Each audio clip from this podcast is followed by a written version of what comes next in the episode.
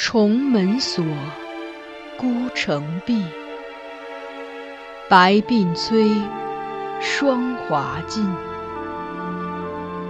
这是一段淹没于仁宗圣治、尘埃缝隙中的爱情。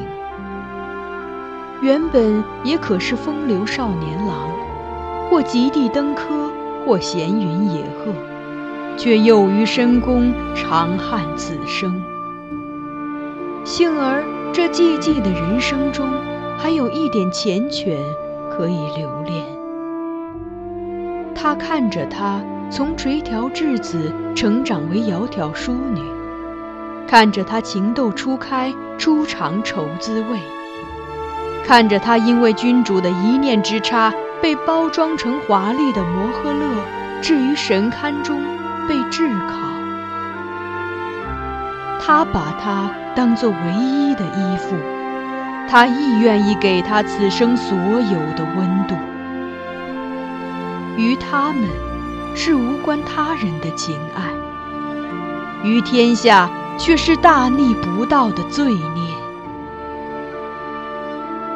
锦上繁花，天加宠溺，无法开启紧闭孤城。紫陌红尘，若爱若恨，只是由不得认真。枕上空山深下影，终成三春梦魇。一阙宫墙，两相独绝，唯寄望来生陌上拾到他。遗落的花钿。欢迎收听米兰 Lady 作品《孤城闭》，由菊与纸播讲。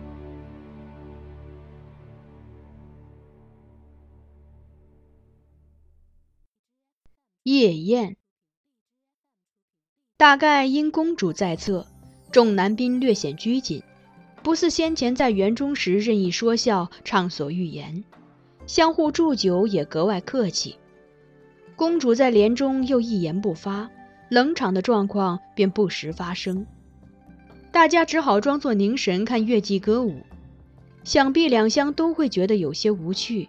于是我提议宾主行玉竹酒令为乐，立即获得了众人响应。崔白数了数在座之人，笑道。行酒令人越多越好玩，我们这里男宾只五人，还要选出一位做玉竹路氏，人便少了些。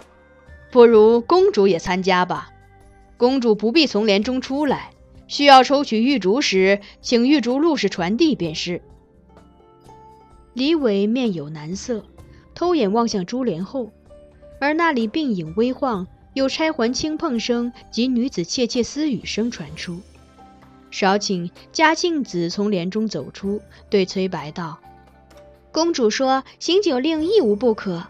既如此，玉竹陆氏便请梁先生做了吧。”玉竹是指一种行酒令的酒筹器，状如铅筒，中有若干酒令筹，由选出来的玉竹路氏管理。宾主行令时，把酒令筹送至摇骰子点出的抽筹者面前，任其抽取。再根据上面所刻的语句决定谁饮酒、饮多少，以及一些奖惩娱乐方式。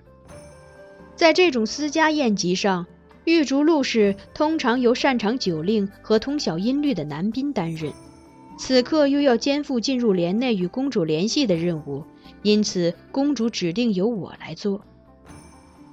我起身领命，旋即接过侍女送来的一套《论语·玉竹》。将骰子盒送至李伟面前，请他先摇。李伟摇了摇，掀开一看是四点，顺着序数去，抽筹的应是欧阳修。那玉竹中的酒令筹有数十根，皆为长条形，有弧形柄，银质鎏金，上面刻有楷书令词，上半句为《论语》中词句，下半句是行令内容。欧阳修在我呈上的玉竹筒中撤了一签，我接过，朗声念出：“子在其韶三月，不知肉味，上主人五分。”欧阳修遂向李伟微笑举盏，李伟亦当即托起酒盏，饮了五分。此后，欧阳修接过骰子，欲继续摇，却见七郎摆手道：“公主也是这里的主人，内汉元和只敬都尉，不敬公主。”欧阳修大笑：“说的有理，是我疏忽了。”于是举盏起身向公主祝酒。珠帘后的侍女为公主斟满了酒。公主将要饮时，酒盏却被嘉庆子劫去。嘉庆子随即现身于帘外，对众人说：“公主微恙初愈，又一向不善饮酒，不如另由公主来行。但这酒由我代公主饮吧。”公主如今身体确实很孱弱，我本也不想让他多饮，便顺水推舟的道好。李伟附和，众人亦不好反对。欧阳修敬公主的那五分酒，便由嘉庆子代饮了。接下来，欧阳修摇骰子，这回数到公主。公主撤签一看，却是“有朋自远方来，不亦乐乎”，上客五分。他忍不住笑起来，也没有压低声音，便道：“这一签真是应景呢。”于是命我宣读。再让嘉庆子敬众宾客五分，众人立即起身，朝公主躬身后饮足五分，而嘉庆子也陪他们又饮了一回。随后的情形比较古怪，除了我被七郎抽到一回，问医之时劝玉竹陆氏五分之外，其余几轮的饮酒者几乎都是主人。那些签皆是劝主人五分，上主人十分之类。有一次，崔白抽到了“君子不重则不威”，劝官高者十分，便劝欧阳修饮酒。欧阳修却说自己哪有公主尊贵，在帝女面前，臣子岂敢称官高？遂推辞不饮，让崔白转而劝公主。最后，少不得又是嘉庆子带公主饮了这盏。嘉庆子自己酒量本不大，这次宴席上所用的酒盏又是白瓷罗杯，容量不小。几杯下肚后，他已面泛桃花，颇有醉意。崔白留意到，几度顾他，目露怜惜神色。后来又轮到他撤签，他看了一眼，也不待交与我宣读，便迅速把签投回签筒，自己扬声道：“己所不欲，勿施于人。”放。但邻座的欧阳修却摆手笑道：“哼，崔先生抽到的不是这支签吧？”然后伸手把崔白投进去的签又撤出来，向众人展示：“应是这支，这支签头上有小伤，刚才我抽到过，所以记得。”我接过一看，果然又是那只“子在其勺三月不知肉味，上主人五分”。其余旁观者得悉，也都笑了起来，连称当场作弊该罚。七郎含笑顾崔白道：“原来子熙兄亦是怜香惜玉之人。”崔白笑而不答，只对我说：“好。”如何责罚，请玉竹陆氏下令。但刚才那支签上的话，还是别作数了。我立即接受他的建议，微笑道：“那便请子熙为宾主献艺又酒，不拘歌曲戏法，有趣就好。”崔白颔首，站起来，从大袖中取出一个食物，对众人道。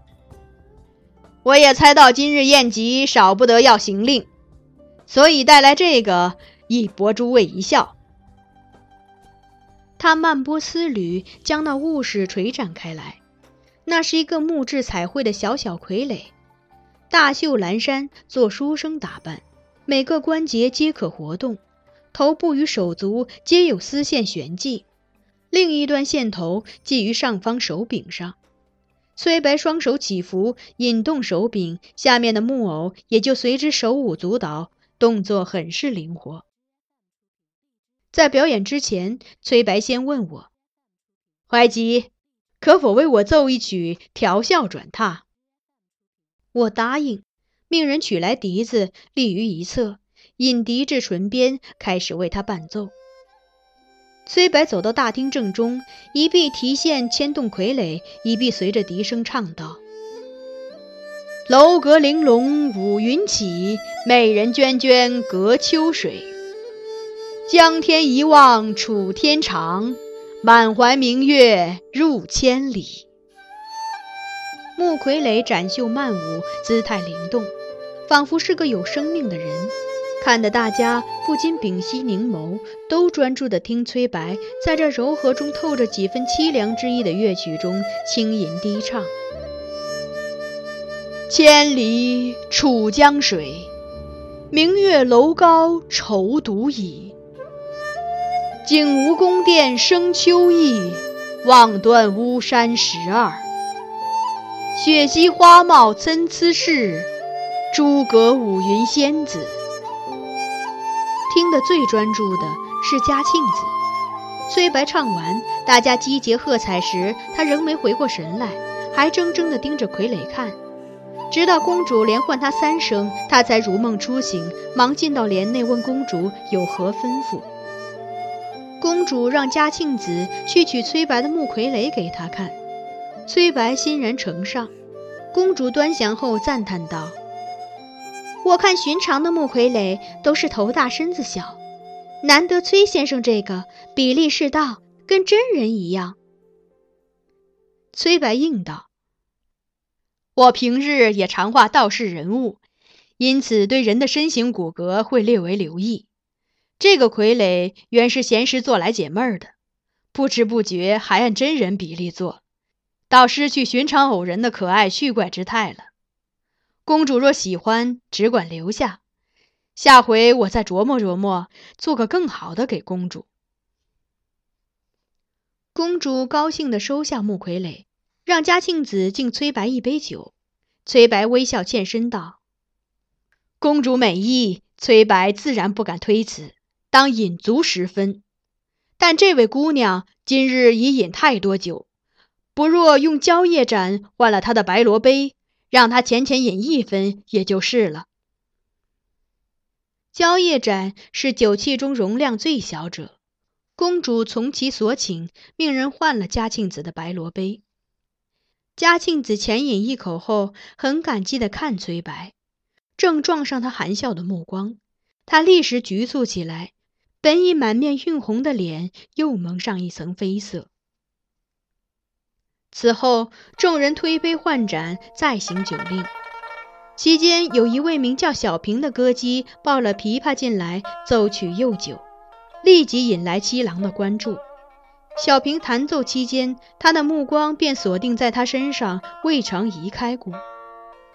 小平转侧间偶然见到他，亦面露异色，似乎两人是认得的。小平一曲奏罢，七郎索性召他至自己身边，两人低声细语。小平说至动情处，不禁垂泪，而七郎立即引袖为他点视，凝视着他，目意温柔，竟似把周围人等全当透明了。后来李伟抽到一签：“吾未见好德如好色者，与女子多语者十分。”我抚念出此词，厅中便爆发出一阵笑声，众人都把满含戏谑之意的目光投向了七郎。七郎亦不辩解，一手揽过面前斟满的酒盏，扬手一口饮尽。男宾们笑而道好，嘉庆子却出来传了公主的指示：好色不是好事，只饮酒还不够，当罚。事不关己的人自然纷纷附和，而七郎也爽快答应，直接对我说：“该如何处罚？但请陆氏明言。”我微笑道：“适才崔子熙唱了首曲子，郎君不如随我奏的曲调，即兴填词，也唱一阙助兴吧。”七郎应承，我便又举玉笛，开始吹奏一阙《鹧鸪天》。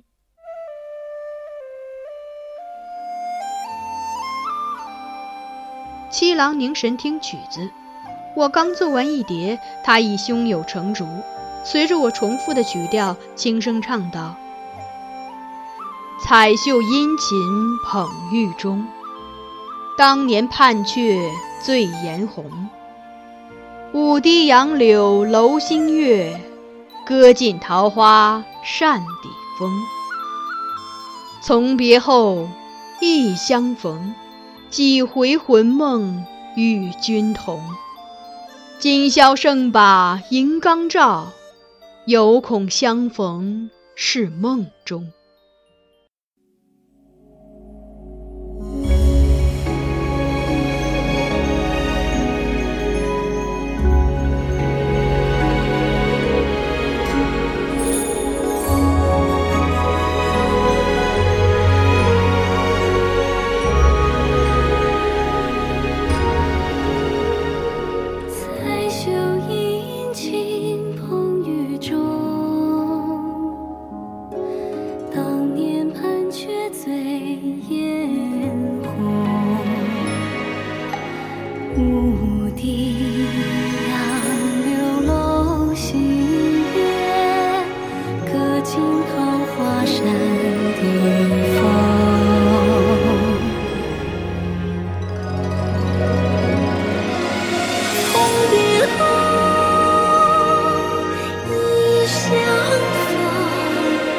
喜欢